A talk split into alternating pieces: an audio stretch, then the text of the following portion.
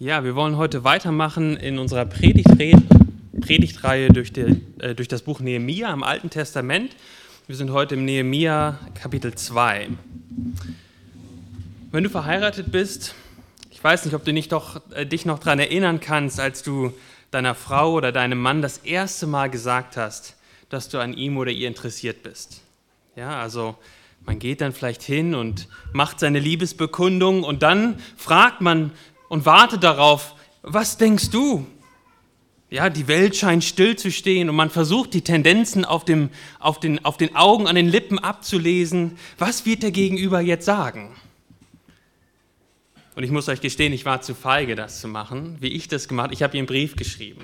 Ja, also ich habe einen Brief geschrieben, habe ihr den gegeben und dann bin ich, ich habe ihn gegeben und der, dann bin ich auf der anderen, aus der anderen Tür schnell wieder rausgerannt, weil ich so, so Angst hatte, ähm, was sie wohl sagen würde. Aber dann, als ich einen Brief zurückbekommen habe, da war das bei mir auch so. Da hat mein Herz geklopft in der Brust und ich habe mich gefragt, was, was wird Paige jetzt wohl sagen? Wird sie das erwidern? Und sie sitzt da hinten und ist meine Frau, also sie hat Ja gesagt, von daher ist dann auch gut ausgegangen für mich. Aber der Nehemia, dem wir heute in Kapitel 2 begegnen, der war in einer ähnlichen Situation. Er hat sich keine, seine Liebe nicht einer Frau bekundet, sondern er stellt eine Frage dem König von Persien. Und er fragt sich jetzt, wie reagiert dieser König auf, auf diese Frage? Wird er sein Anliegen hören und ihm helfen? Oder aber für seine Frechheit ihn einen Kopf, einen Kopf kürzer machen? Für, für Nehemiah stand nicht einfach nur äh, auf dem Spiel, dass er abgelehnt werden würde, sondern es stand auf dem Spiel, dass er tatsächlich sein Leben verlieren würde. Und was dann passiert ist und wie das alles abgelaufen ist, lesen wir eben in Nehemia 2 und das wollen wir jetzt gemeinsam lesen. Nehemia Kapitel 2. Es geschah aber im Monat Nisan, im 20. Jahr des Königs Atasasta, als Wein vor ihm stand, da nahm ich den Wein und gab ihn dem König. Ich war aber zuvor nie traurig gewesen vor ihm. Da sprach der König zu mir, warum siehst du so traurig aus? Du bist doch nicht krank? Es ist nichts anderes als ein betrübtes Herz. Da fürchtete ich mich sehr und ich sprach zu dem König, der König lebe ewig. Warum sollte ich nicht traurig aussehen, da doch die Stadt, wo die Grabstätte meiner Väter ist, in Trümmern liegt und ihre Tore vom Feuer verzehrt sind? Da sprach der König zu mir, was erbittest du denn? Da flehte ich zu dem Gott des Himmels und dann sagte ich zu dem König, wenn es dem König gefällt, und wenn dein Knecht wohlgefällig vor dir ist, so sende mich nach Juda, zu der Stadt, wo meine Väter begraben liegen, damit ich sie wieder aufbaue. Da sprach der König zu mir, während die Königin neben ihm saß, wie lange wird die Reise dauern und wann wirst du zurückkommen? Und es gefiel dem König, mich hinzusenden, nachdem ich ihm eine bestimmte Zeit genannt hatte. Und ich sprach zu dem König, wenn es dem König gefällt, so gebe man mir Briefe an den Statthalter jenseits des Stromes, damit sie mich durchziehen lassen, bis ich nach Juda komme. Auch ein Brief an Asaf, den Forstmeister des Königs, dass er mir Holz gibt, damit ich die Tore des Tempelbezirkes, der zum Haus Gottes gehört, aus Balken zimmern kann und für die Stadtmauer und für das Haus, in das ich ziehen soll. Und der König gab sie mir, weil die gute Hand meines Gottes über mir war. Als ich nun zu den Statthaltern jenseits des Stromes kam, gab ich ihnen die Briefe des Königs. Und der König hatte Oberste des Heeres und Reiter mit mir gesandt. Als aber Sanballat, der Heroniter, und Tobia, der ammonitische Knecht, dies hörten, missfiel es ihnen sehr, dass ein Mensch gekommen war, um das Wohl der Kinder Israels zu suchen. Ich aber kam nach Jerusalem, und als ich drei Tage dort gewesen war, da dachte ich, machte ich mich bei Nacht auf mit wenigen Männern denn ich sagte keinem anderen Menschen, was mir mein Gott ins Herz gegeben hatte, für Jerusalem zu tun. Und es war kein Tier bei mir, außer dem Tier, auf dem ich ritt. Und ich ritt bei Nacht durch das Taltor hinaus Richtung der Drachenquelle und zum Misttor, und ich untersuchte die Mauern Jerusalems, die niedergerissen waren, und ihre Tore, die mit Feuer verbrannt waren. Und ich ging hinüber zum Quelltor und zum Königsteich, aber da war für das Tier unter mir kein Platz zum Durchkommen. So stieg ich in der Nacht das Tal hinauf und untersuchte die Mauern und kehrte dann um und kam durch das Taltor wieder heim. Die Vorsteher aber wussten nicht, wo ich hingegangen war und was ich gemacht hatte, denn ich hatte bis dahin den Juden und den Priestern, auch den Vornehmsten und den Vorstehern und den anderen, die am Werk arbeiteten, nichts gesagt. Da sprach ich zu ihnen, ihr seht das Unglück, in dem wir uns befinden, wie Jerusalem in Trümmern liegt und seine Tore mit Feuer verbrannt sind. Kommt, lasst uns die Mauern Jerusalems wieder aufbauen, damit wir nicht länger eingesperrt sind. Und ich teilte ihnen mit, wie gütig die Hand meines Gottes über mir gewaltet hatte, dazu die Worte des Königs, die er zu mir geredet hatte. Da sprachen sie, wir wollen uns aufmachen und bauen, und sie stärkten ihre Hände zu dem guten Werk. Als aber Sanballat, der Heroniter, und Tobia, der ammonitische Knecht, und Geshem, der Araber, dies hörten, spotteten sie über uns und verachteten uns und sprachen, was hat das zu bedeuten, was ihr da vorhabt? Wollt ihr euch gegen den König auflehnen? Da antwortete ich ihnen und sprach, der Gott des Himmels wird uns gelingen lassen. Darum wollen wir, seine Knechte, uns aufmachen und bauen. Ihr aber habt weder Anteil noch Recht noch Andenken in Jerusalem. Soweit der Text für die heutige Predigt. Und wir hatten in dem ersten Kapitel von Nehemia einen Nehemia gesehen, wie er gebetet hat. Und wir haben von ihm gelernt, wie er dem, dem, dem Gebet, dieses Anliegen, Jerusalem wieder aufzubauen, vor Gott bringt. Und heute in Kapitel 2 sehen wir, wie er diese großen Verheißungen, die Gott gegeben hatte und auf die er sich gestützt hatte, dass Gott Jerusalem wieder bauen wird, wie er sie runterbricht auf den nächsten Schritt und er wird aktiv. Und ich glaube, der Hauptgedanke für, für dieses Kapitel Nehemiah 2 ist dieser. Lass dich von den Nöten im Reich Gottes ins Gebet treiben und dann fange an, praktische Schritte zu gehen, um dieser Not zu begegnen. Wenn du so am Volk Gottes dienst, darfst du mit Gottes Gegenwart und Hilfe rechnen. Es hatte ja alles angefangen damit, dass Leute aus Jerusalem zu ihm gekommen sind, zu dem Nehemia, der am persischen Königshof als Mundschenk gearbeitet hat. Und sie haben gesagt, Nehemia hat gefragt, wie, wie läuft es denn in Jerusalem? Sie haben gesagt, dass die, die Stadtmauern sind zerstört, das Volk ist in Scham und Schande. Und Nehemiah hat das tief getroffen, dass Gottes Stadt und Gottes Volk in einem solchen Zustand sind und damit auch Gottes Ehre selbst in Schutt und Schande liegt. Nehemiah bringt es vor Gott und er betet zu Gott. Aber Nehemiah bleibt nicht bei diesen großen Verheißungen, diesen großen Verheißungen im Alten Testament, dass, dass Gott die Israeliten wieder zurückführen würde aus dem Exil. Nein, er hat es runtergebrochen auf den nächsten Schritt. Und das lesen wir ganz am Ende von Kapitel 1, wie er sagt, lass es doch deinem Knecht heute gelingen und gib ihm Barmherzigkeit vor diesem Mann. Nehemia betet ganz konkret für diesen nächsten Schritt, den er jetzt gehen würde in Kapitel 2. Wenn er den König konfrontieren oder mit dem König sprechen wollte, um zu gucken, ob der, der König seinen, ja, seinen Weg und sein Vorhaben segnet. Aber es war dann auch nicht so, und das haben wir gerade gehört im Kapitel 2, dass Nehemia sich dann völlig im Aktionismus verrannt hat. Er hat dann nicht einfach die großen Verheißungen genommen und ist dann alleine losgerannt und hat versucht, das auf seine eigene Weise zu lösen. Nein, was wir, was auch unser erster Punkt ist, sein unerschütterliches Gottvertrauen zeigt, dass er zu jedem Zeitpunkt wusste, seiner ganzen Zeit, wie er äh, durch das ganze Buch des Nehemia, zu jeder Zeit wusste Nehemia, dass all sein Tun und sein Leben selbst von der Gnade Gottes abhingen. Unerschütterliches Gottvertrauen. Wir sehen in Vers 1, wie, er, wie diese ganze Begebenheit startet im Monat Nisan. Das war etwa vier Monate nachdem äh, Nehemia diese Nachricht aus Jerusalem bekommen hatte. Und wir lesen auch, dass Nehemia eben seiner Tätigkeit als Mundschenk nachgibt, nachgeht aber Nehemiah hat einen Plan.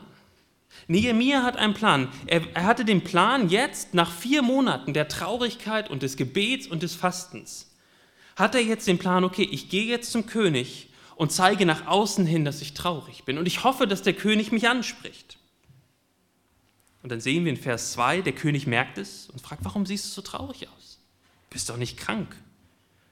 Und er diagnostiziert das Problem. Es ist nichts anderes als ein betrübtes Herz. Und, und dann lesen wir am Ende von Vers 2, wie dort steht, da fürchtete ich mich sehr. Warum fürchtete sich Nehemia?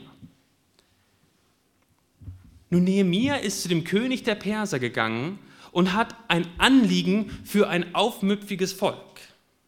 Nehemia ist traurig, dass, das, dass Jerusalem in Schutt und Asche liegt. Ein Jerusalem, was noch vor vor, einer gewissen, vor, einer, äh, vor, vor etwa 100 Jahren sich gegen die Babylonier aufgelehnt, aufgelehnt hat. Es war ein aufrührerisches Volk. Und Nehemia, der selbst ein Jude war, geht jetzt zu dem König nach Persien und sagt, ich würde gerne Jerusalem wieder aufbauen. Ja, und der Mundschenk war ein Vertrauter des Königs. Er hat den Wein immer vorher probiert. Der König musste diesem Mann vertrauen. Jetzt ist da ein Mann, der Mundschenk des Königs, der innerlich zu den Feinden hält. Nehemias Furcht war berechtigt. Es hätte ihn ins Gefängnis bringen können. Es hätte er hätte auch seinen Kopf verlieren können. Und vielleicht halten wir da jetzt schon noch mal einmal an. Wie kann ein Mann, der noch vor kurzem so ein Gebet gebetet hat, wie wir es uns angeschaut haben in Nehemia 1, solche Angst haben, solche Furcht haben? Ist es nicht ein Zeichen von fehlendem Gottvertrauen und geistlicher Schwäche? Angst ist grundsätzlich nichts Schlechtes, im Gegenteil. Es ist ein Warnsystem, was Gott uns gegeben hat, das uns vor vielen Verletzungen und Problemen bewahrt. Ja? Warum kletterst du nicht in der Kletterhalle ohne ein Sicherheitsseil? Weil du Angst hast, runterzufallen und zu sterben. Also Angst an sich ist nicht etwas Schlechtes. Nehemias Warnsystem schlägt an, er zittert, die Hände werden schwitzig. Aber der Unterschied zwischen Angst und Lähmen der Angst ist, dass Nehemia nicht stehen bleibt. Er sagt nicht, als der König ihn fragt, ah, ich habe schlecht geschlafen und ja, irgendwie, mir geht es auch nicht so gut. Er hat, ist nicht ausgewichen. Nein, er sieht die Gefahr und er geht weiter in die Gefahr rein weil er weiß, dass Gott mit ihm ist. Und das sehen wir dann in Vers 3, wo er sagt, der König lebe ewig. Warum sollte ich nicht traurig aussehen, da doch die Stadt, wo die Grabstätte meiner Väter ist, in Trümmern liegt und ihre Tore vom Feuer verzehrt sind? Nehemia geht, geht hinein in diese, geht diesen Schritt weiter. Es ist keine lähmende Angst. Es, er hatte ein unerschütterliches Gottvertrauen, dass Gott stärker war als alles andere stärker war als seine Angst. Ja, die, die Angst war noch da und es war auch berechtigte Angst. Aber es hat ihn nicht davon abgehalten, nach viel Gebet und Planung im Vertrauen auf Gott den Schritt zu wagen. So steht Nehemia vor dem mächtigsten Mann der Welt, aber er ist mutig, weil er weiß, dass der Gott des Himmels auf seiner Seite ist. Und da sind wir jetzt an diesem Punkt. Nemia hat seine, sein Anliegen kundgetan und jetzt ist er gespannt, nun was sagt der König jetzt? Sein Herz rast, seine, seine Handflächen sind verschwitzt. Wie würde der König jetzt reagieren? Werden die Augen kleiner und der Mund verhärtet sich? Das wäre wahrscheinlich kein gutes Zeichen gewesen. Aber was sieht Nehemia? Nehemia sieht einen König, der eine einladende Rückfrage stellt. Was erbittest du denn in Vers 4? Und, und wieder sehen wir dann direkt im Anschluss das unerschütterliche Gottvertrauen von Nehemia. Da, da lesen wir, da flehte ich zu dem Gott des Himmels und dann sagte ich zu dem König. Ja, also auch Stoßgebete finden wir in der Bibel. Das sind auch gute Gebete, wenn wir Stoßgebete beten. Also wenn das nur die Gebete sind, die wir beten, dann ist das auch schwierig. Ne? Wir haben, bei Nehemia sehen wir, wie er sich Zeit nimmt im Gebet aber dann auch in der Aktion, in der Situation ganz eng Kontakt mit Gott hat und ihm immer wieder das Anliegen, was er hat, bringt. Und dann erbittet Nehemia etwas Ungeheuerliches. Was lesen wir in Vers 5? Er bittet, dass er von dem Dienst an dem König befreit werden würde, um die Mauern von Jerusalem wieder aufzubauen. Wir hatten ja kurz vorher schon drüber gesprochen. Jerusalem war keine freundliche Stadt den, den anderen Städten oder den anderen Ländern äh, gegenüber. Babylonien hat immer wieder versucht, ähm, das Jerusalem nicht zu zerstören, sondern haben da äh, Statthalter eingesetzt. Aber immer wieder hat sich Jerusalem dagegen aufgelehnt. Und es hat, sich, hat, hat die, die babylonische Herrschaft abgelehnt, bis die Babylonier irgendwann gesagt haben, jetzt reicht's. Jetzt machen wir Jerusalem platt. Und, und Nehemiah will diese Stadt wieder aufbauen. Und das, was dann im Anschluss passiert hier in unserem Text, steht für Nehemia unter der großen Überschrift Gott handelt. Gott handelt. Das lesen wir in Vers 6. So lesen wir, wie, wie er sagt, es gefiel dem König, mich hinzusenden. Nicht nur das, er gab ihm auch all die notwendigen Mittel, um seinen Auftrag auszuführen. Briefe, Briefe an die standeren Statthalter, dass er durchziehen darf und Holz, damit er die Stadtmauer wieder aufbauen kann und die, sein eigenes Haus auch. Nehemia hatte Gott vertraut und Gott handelt, leitet und lenkt. Und nichts ist zu groß für diesen Gott.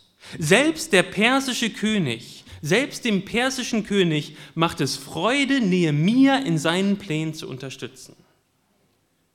Und Nehemia weiß, woher das kommt. Das ist Gottes Wirken. Und das ist auch der Gott, den wir heute im Gebet begegnen. Den du, wenn du alleine zu Hause sitzt und betest, das ist der Gott, zu dem du betest.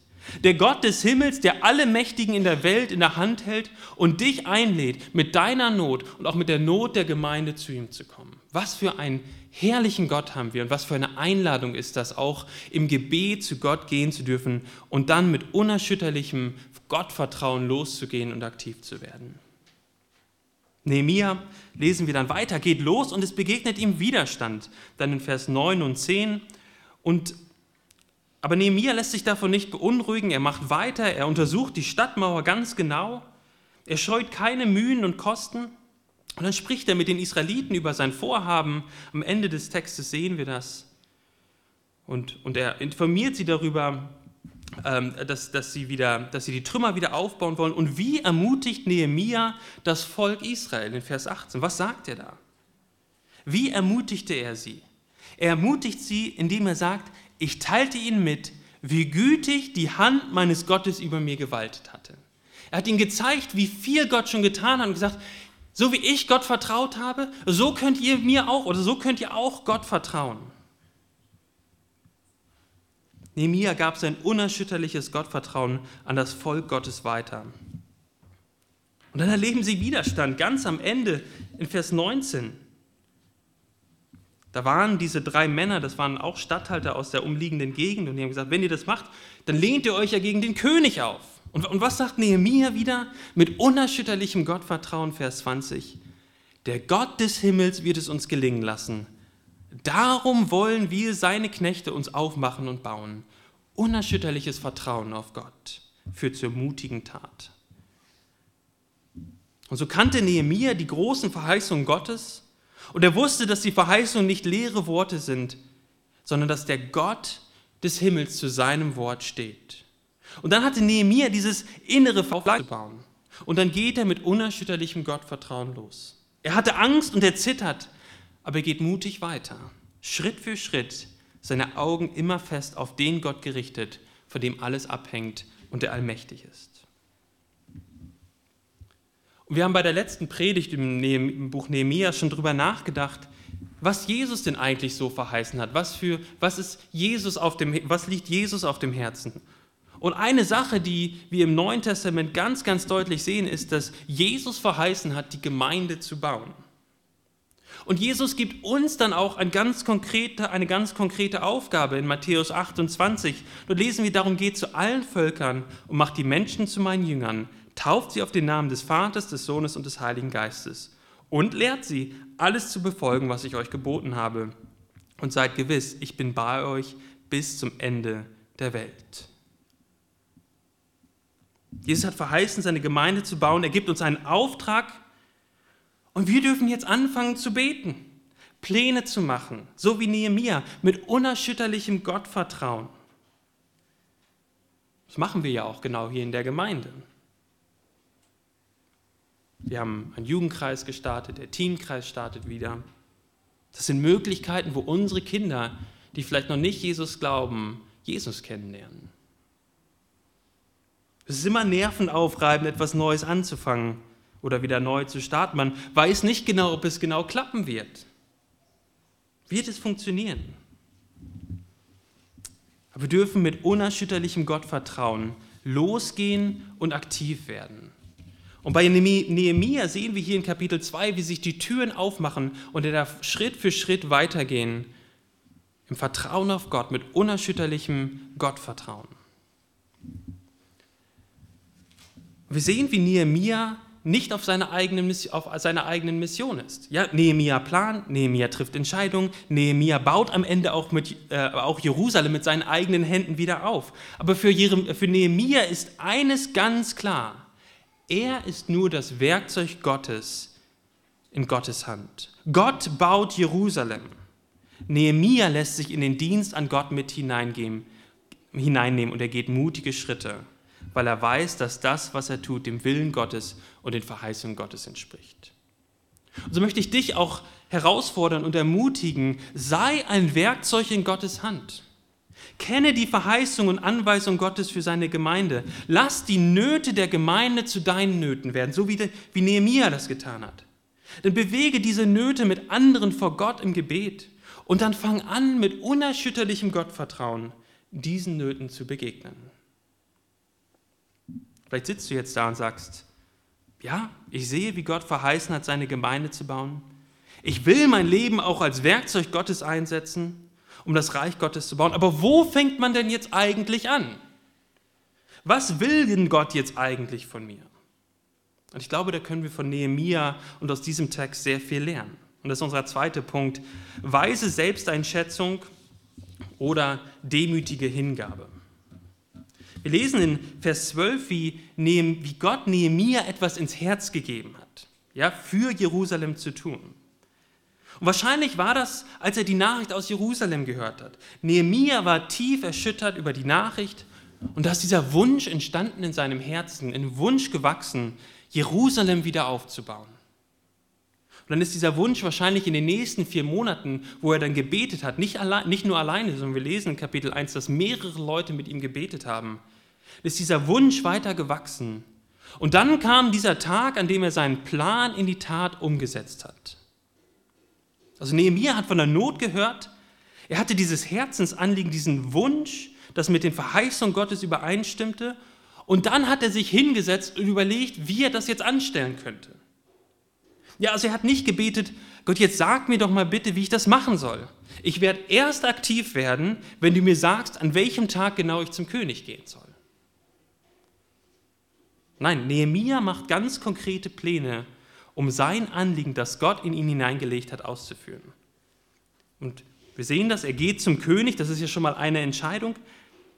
Und er plant selber nach Jerusalem zu gehen. Er hätte das ja auch irgendwie anders organisieren können, dass andere Leute nach Jerusalem gehen und die, die Stadtmauer wieder aufbauen. Aber ganz besonders sehen wir das, wenn er mit dem König spricht. Wie spricht Nehemia mit dem König? Ist euch aufgefallen, dass er Jerusalem gar nicht erwähnt? Als er mit dem König spricht, wie beschreibt er die Stadt äh, Jerusalem? Er beschreibt sie, und das lesen wir in Vers 3, äh, da die Stadt, wo die Grabstätte meiner Väter ist, in Trümmern liegt und ihre Tore mit Feuer verzehrt sind. Er ganz bewusst sagt er nicht Jerusalem, weil er weiß, Jerusalem, da kommen vielleicht andere Gedanken in dem König vor. Und Nehemiah wusste auch, dass die Perser Gräber verehrt haben. Er wusste, dass, dass das etwas ganz Besonderes für sie war. Und so sagt er ganz bewusst hier, die Stadt, wo die Grabstätte meiner Väter in Trümmern liegt. Er hoffte, dass der König sagt, ein Diener des Königs, mein Mundschenk, dessen, dessen Väters Gräber liegen zerstört da. Das ist ungeheuerlich, das darf nicht so sein. Und als der König ihm erlaubt zu gehen, dann sagt er nicht, oh, ich muss noch zwei Tage warten und dann sage ich dir, was ich brauche. Nehemiah wusste direkt, was er brauchte. Ich brauche Briefe und ich brauche den Forstmeister. Und dann kommt er in die Stadt und erlebt Widerstand. Und es ist jetzt ja die Frage, wie kann er die? Er kann die Stadtmauer ja nicht alleine bauen. Wie kann er jetzt die Juden in der Stadt dazu ermutigen, mit ihm zusammenzuarbeiten? Immerhin war Nehemiah ein Mundschenk, ein Vertrauter des Königs. Warum sollte sich jetzt ein Vertrauter des Königs auf einmal um Jerusalem kümmern? Und was macht Nehemia? Ich glaube, es ist eine sehr, schätzt sich weise ein und er kommt nicht direkt vom König und sagt, lasst uns bauen. Was macht er? Er betrachtet erstmal alles ganz genau. Drei Tage sagt er erstmal gar nichts über seinen Plan, das lesen wir in Vers 11. Und dann macht er sich auf in der Nacht, untersucht die Stadtmauer, die 12 bis 16. Und dann lesen wir ganz bewusst, lesen wir ganz, ganz klar, dass er es niemand vorher gesagt hat von seinem Vorhaben. Warum macht Jeremia, äh, Nehemia das? Wir wissen das nicht ganz genau, es wird uns im Text nicht, nicht gesagt, aber ich glaube, es ist ein guter und weiser Schachzug von Nehemia.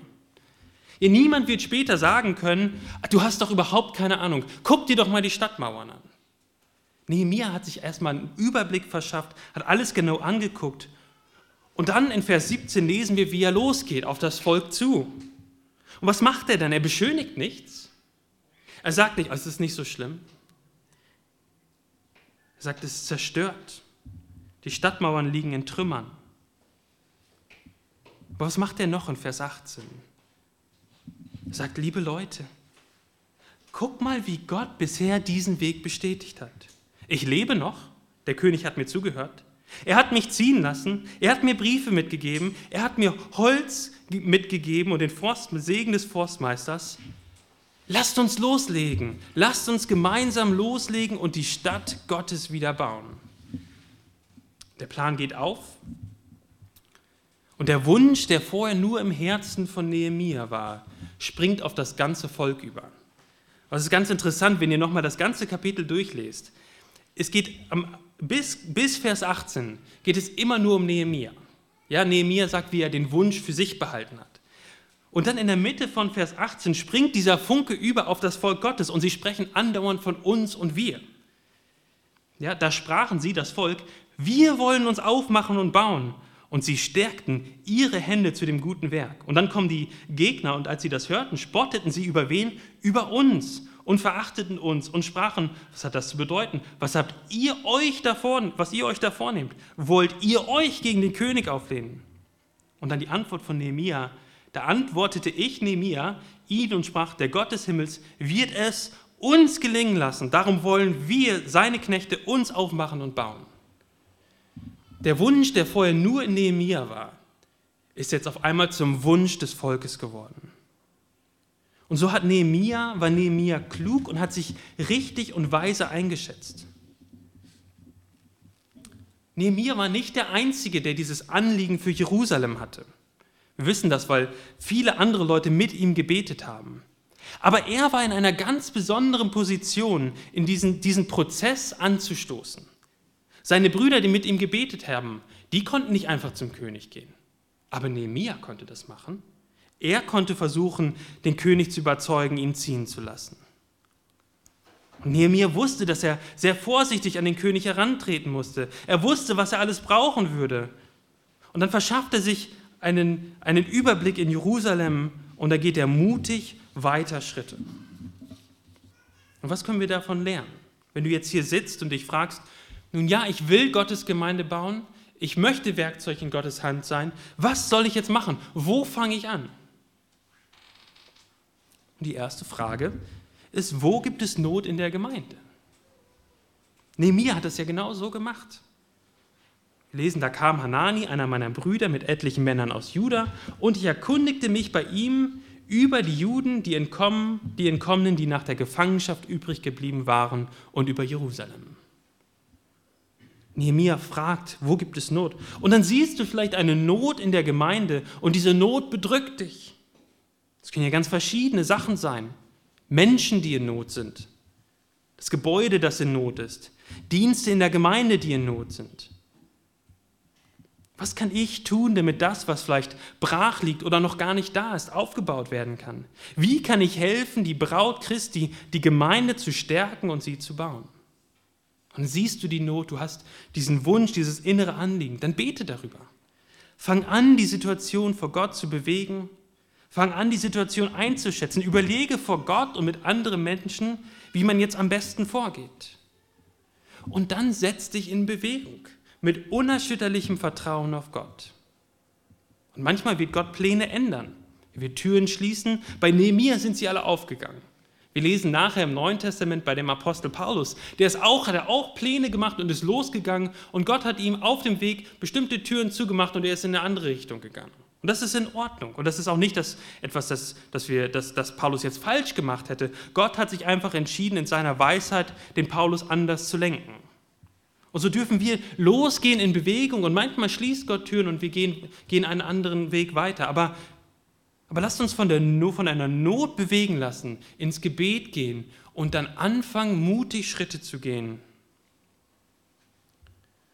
Und das Zweite, was wir jetzt hier bei Nehemia sehen, ist, dass sie sich etwas kosten lässt. Nehemia hatte ein schönes Leben als Mundschenk. Er war Vertrauter des Königs, er ist am Königshof rumgelaufen. Hätte auch sagen können, wer bin denn ich? Unterscheiden, aber ich bin kein Maurer. Aber Nehemia, Nehemia redet sich nicht raus, sondern er sieht die Not und plant und macht und guckt, was er tun kann. Er nutzt seine Fähigkeiten und seine Möglichkeiten ein, um dieser Not zu helfen, Abhilfe zu schaffen. Ich befürchte, dass wir das oft andersrum machen. Oder schließe ich mich mit ein? Wir fragen, wir sitzen da und fragen uns, was sind meine Stärken und Schwächen?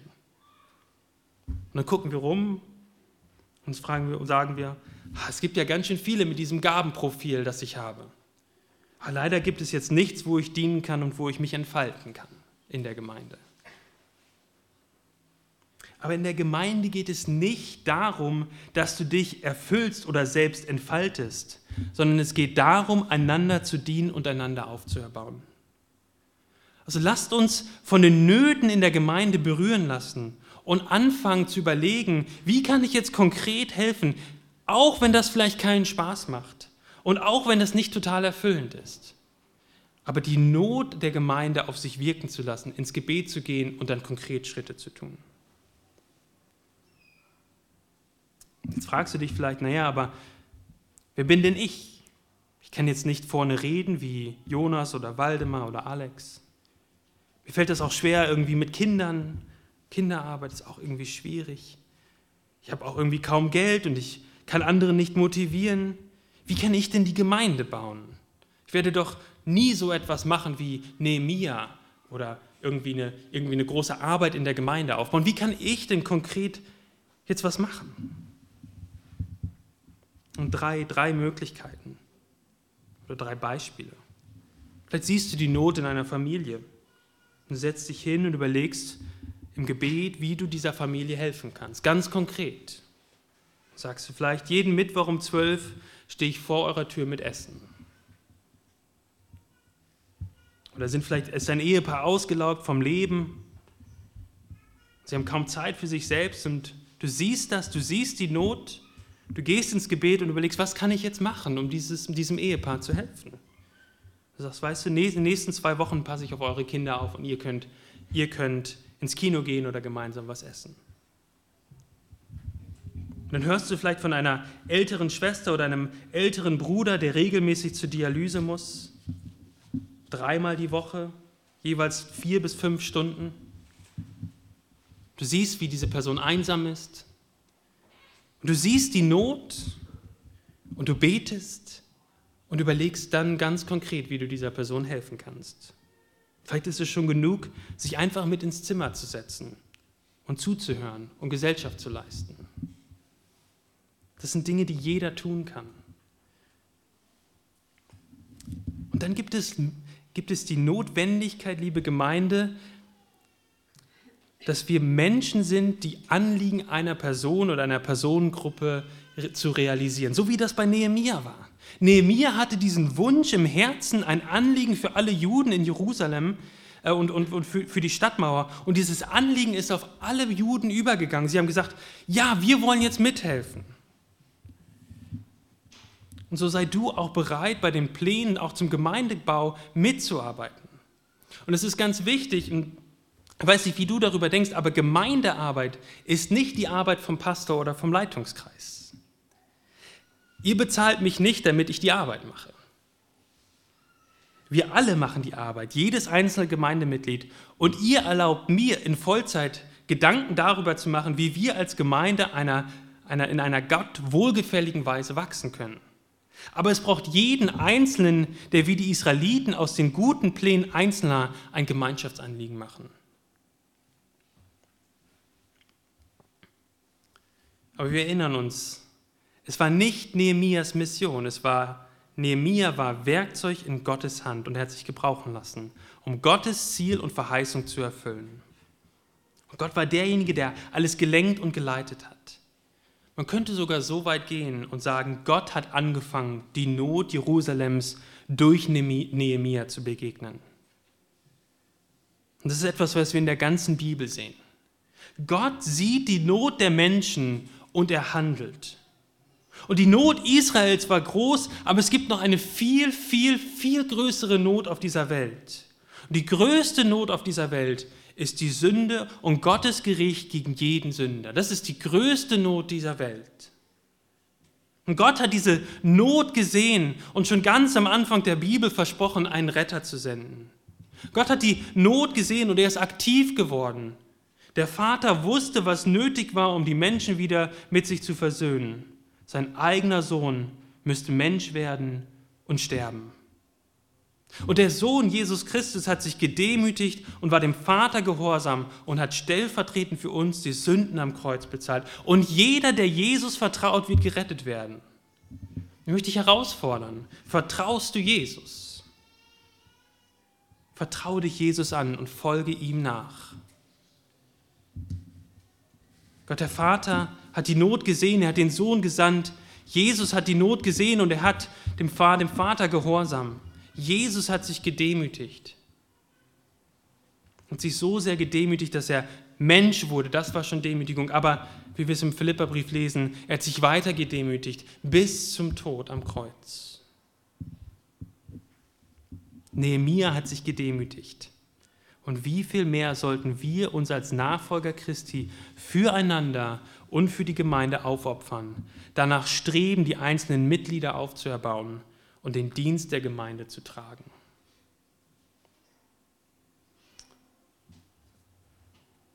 Nehemiah hatte ein unerschütterliches Gottvertrauen. Er hatte, hat dann selbst die Sachen weise eingeschätzt, er hat seinen Kopf angestrengt und er hat sich gedemütigt. Er ist dann vom Königshof zu der armseligen Truppe in Jerusalem gegangen.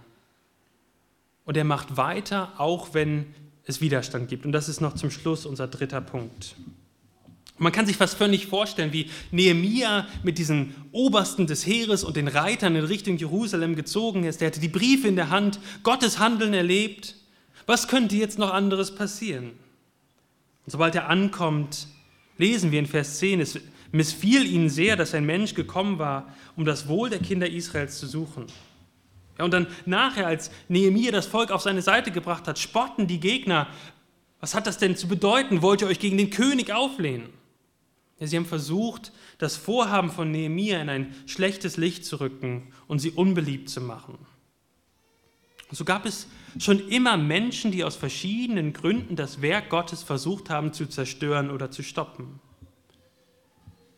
Und manchmal kommt der Widerstand von innen, das sehen wir dann nachher in Kapitel 3 und Kapitel 5, wo Widerstand auch von innen aus dem Volk Gottes kommt, von den Juden. Aber hier sehen wir ganz besonders den Widerstand von außen. Und wie reagiert Nehemia?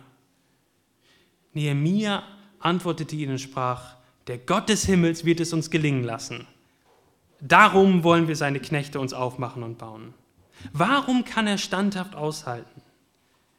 Weil er weiß, dass er im Einklang von Gottes Verheißung handelt und Gott mit ihm ist. Die Mauern sind wirklich zerstört. Die Fakten, da muss man eigentlich mit diesen drei Gegnern sagen, ihr schätzt das ganz richtig ein. Es ist lächerlich und mickrig. Aber Nehemias Blick ist auf Gott und seine Stärke und Macht gerichtet. Er weiß, dass für Gott nichts unmöglich ist. Er hat verheißen, Jerusalem wieder aufzubauen und er kann es auch machen. Wenn Christen sich aufmachen und die Gemeinde aufbauen, dann wird es auch Widerstand geben, früher oder später. Die Gemeinde, das Volk Gottes, die Braut Christi hat das Fadenkreuz des Widersachers auf dem Rücken und er wird alles daran setzen, Christen, die unterwegs sind, Gott zu verherrlichen, zu verunsichern und zu, zu, zu entmutigen. So möchte ich uns herausfordern, dass wir uns an Gottes Wort klammern, in Gebet vor Gott stehen und mutig weise Schritte gehen, um diese Gemeinde, diesen Außenposten des Reiches Gottes zu bauen. Und dann stehen wir als Gemeinde auf einem sicheren Fundament. Und dann können wir auch Widerstand aushalten. So möchte ich dich zum Schluss fragen, wo kannst du deine Fähigkeiten, deine Möglichkeiten, dein Zelt, deine Zeit, dein Geld ganz konkret in diese Gemeinde investieren, diese Gemeinde bauen? Wo siehst du Not in der Gemeinde? Und kannst du dieser Not begegnen, auch wenn dir dieser Dienst an sich keinen Spaß macht oder viel kostet? Lass die Not der Gemeinde, die Not, die du siehst, zu einer echten Herzensnot werden. Beweg sie vor Gott und dann geh bewusst Schritte. Nehemiah hat nicht gesagt, worauf habe ich Lust? Dann hat er geguckt, naja, für meine Gaben in Israel, da gibt es im Moment keinen kein Bedarf. Sorry, ein Mundschenk braucht man erst, wenn die Mauern wieder aufgebaut sind. Bis dahin bleibe ich hier bei dem König in Persien. Nein, Nehemiah hat sich von der Not der Juden in Jerusalem überwältigen lassen und hat Vertrauen auf Gott angefangen zu überlegen, wie er mit seinen Fähigkeiten und Möglichkeiten unter größtem Opfer dort helfen kann. Dann ist er aktiv geworden, Schritt für Schritt im Vertrauen auf Gott. Und das, liebe Geschwister, ist auch unsere Aufgabe heute. Lasst uns Werkzeuge sein in Gottes Hand, die bereit sind, praktisch Schritt für Schritt das Haus Gottes und die, ganz besonders diese Gemeinde zu bauen. Amen. Lasst uns beten. Himmlischer Vater, wir danken dir, dass du ähm, ja, die unsere Not gesehen hast, dass du deinen Sohn gesandt hast. Jesus, wir preisen dich, dass, dass du bereit warst, dich zu demütigen, gehorsam zu sein, um unserer Not zu begegnen, unserer Sünde zu begegnen. Und so preisen wir dich, dass wir dir vertrauen können, Vergebung der Sünden haben und auf eine herrliche Zukunft zugehen. Wir bitten dich für uns als Gemeinde ganz konkret hier am Bohlweg, dass du uns hilfst, die Gemeinde nach deinem Wort und nach deinen, nach deinen Versprechen und Verheißungen aufzubauen. Und dass du uns dabei segnest und wir ein ganz helles Licht sein dürfen für Münster. Amen.